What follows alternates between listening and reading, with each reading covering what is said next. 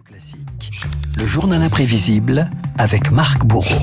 Le prochain gouvernement social-démocrate d'Allemagne propose d'abaisser l'âge du vote à 16 ans. Nous le ferons en France.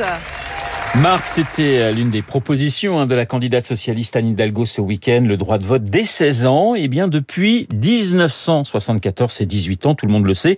Ce que l'on sait moins en revanche, c'est que c'était déjà un sujet très très politique. Juin 74, Renault, un mois après son élection, Valéry Giscard d'Estaing prend la parole à la télévision. Terminé la Marseillaise, hein, vous l'avez remarqué, le tout nouveau président choisit plutôt la victoire en chantant pour célébrer un changement de société. Le gouvernement a tenu sa première réunion, il a pris une décision très importante. L'abaissement à 18 ans de l'âge électoral en France. Et déjà, la mesure s'inspirait de nos voisins. Si vous regardez la situation dans les grands États modernes, démocratiques, en Allemagne, en Grande-Bretagne, l'âge électoral, c'est 18 ans. C'est aussi un témoignage de confiance dans la capacité de la jeunesse française. L'abaissement de l'âge pour voter sera définitivement adopté le 5 juillet 74 à l'Assemblée, l'épilogue d'un long chemin qui démarre six ans plus tôt. Mai 68, la France est paralysée par des grèves étudiantes et ouvrières. De Gaulle y répond trois semaines plus tard. Il y a à réformer j'ai besoin que le peuple français dise qu'il le veut.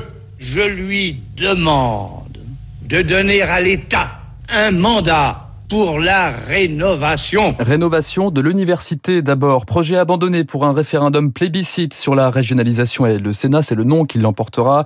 Mais à ce moment-là, une question agite l'Assemblée après les événements de 68. Et si c'était le moment de donner un bulletin de vote à ces étudiants entre 18 et 21 ans, le premier à porter la question, c'est le socialiste Charles Hernu. À partir de 18 ans, on a le droit d'être un chômeur. On a le droit de s'engager dans l'armée. On a le droit de se marier, d'avoir des enfants, d'avoir ses responsabilités. À partir de 18 ans, on est un homme, on est une femme. Au total, sept propositions de loi de gauche et de droite seront euh, déposées entre 68 et 73. Georges Pompidou euh, concédera le droit de vote à 19 ans pour ceux qui ont accompli leur euh, service militaire. Le président, pas franchement enthousiaste pour aller plus loin. Je ne suis pas contre, a priori. Si vraiment les Français, les jeunes Français désirent voter, il est probable que un jour ou l'autre, et peut-être bientôt, on pourra leur donner le droit de vote plus tôt. Il venait d'avoir 18 ans, il était beau comme un enfant. Fort comme un homme. Alors justement, Renaud, si les jeunes de 18 ans sont beaux comme des enfants, comme le chant de Dalida en 73, sont-ils prêts pour autant à déposer un bulletin dans l'urne? Vous allez l'entendre, les 2 millions et demi d'électeurs potentiels n'ont pas tous la même maturité. Eh bien, je suis satisfait pour les autres parce que moi, ça ne m'intéresse pas. Le centre, c'est quoi? Le centre en, tant que parti Oui. En donner une définition comme ça, oui. Non, je suis un, un, absolument incapable. Dès l'instant qu'un jeune travaille et qu'on lui prend ses impôts, je trouve que c'est logique qu'il ait le droit de vote. Ils sont pleins de fougue, ils sont pleins de flamme. Il serait très bon que les jeunes puissent amener un peu de fraîcheur dans la politique, un peu de sincérité. Mais être plein de fougue et plein de femmes, justement, ça peut être dangereux. Mais c'est toujours dangereux.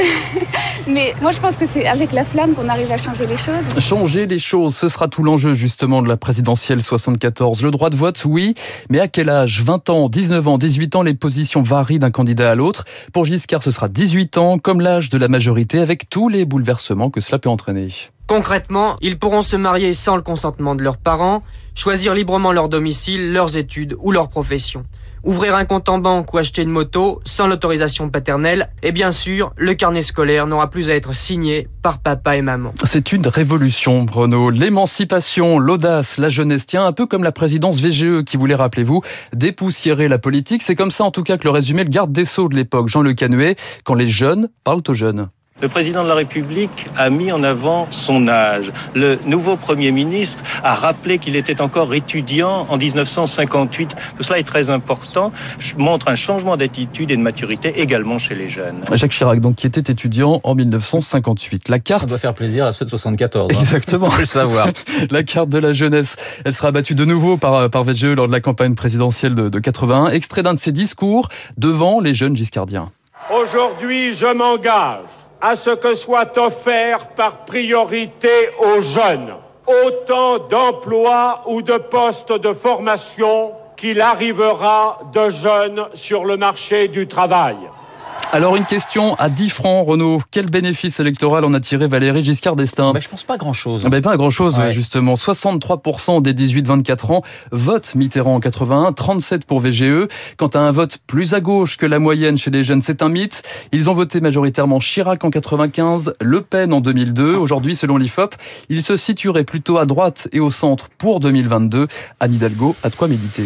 Merci Marc, le journal imprévisible de, de Marc Bourreau. Et donc cette idée de faire voter euh, eh bien, à partir de 16 ans, proposition de la candidate socialiste Anne Hidalgo. On va rendre hommage, et on change totalement de sujet, on va rendre hommage à Georges Bizet. Pourquoi? Eh bien parce qu'il est né, figurez-vous, un 25 octobre, le 25 octobre 1838. Alors ce qu'on oublie, c'est que Georges Bizet est mort très jeune, à 36 ans. Il est mort en 1875, et c'est cette année-là justement qu'il avait écrit Carmen, petit extrait, le prélude de Carmen pour nous accompagner jusqu'au décryptage de Pierrick Fay. À tout de suite.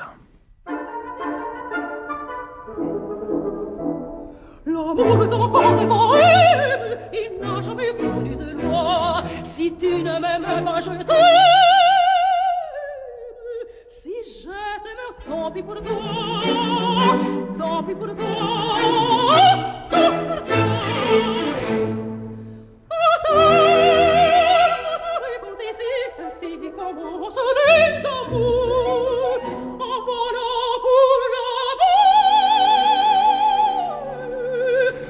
Voilà, 25 octobre 1838, naissance de Bizet. Dans un instant, le décryptage de Pierre.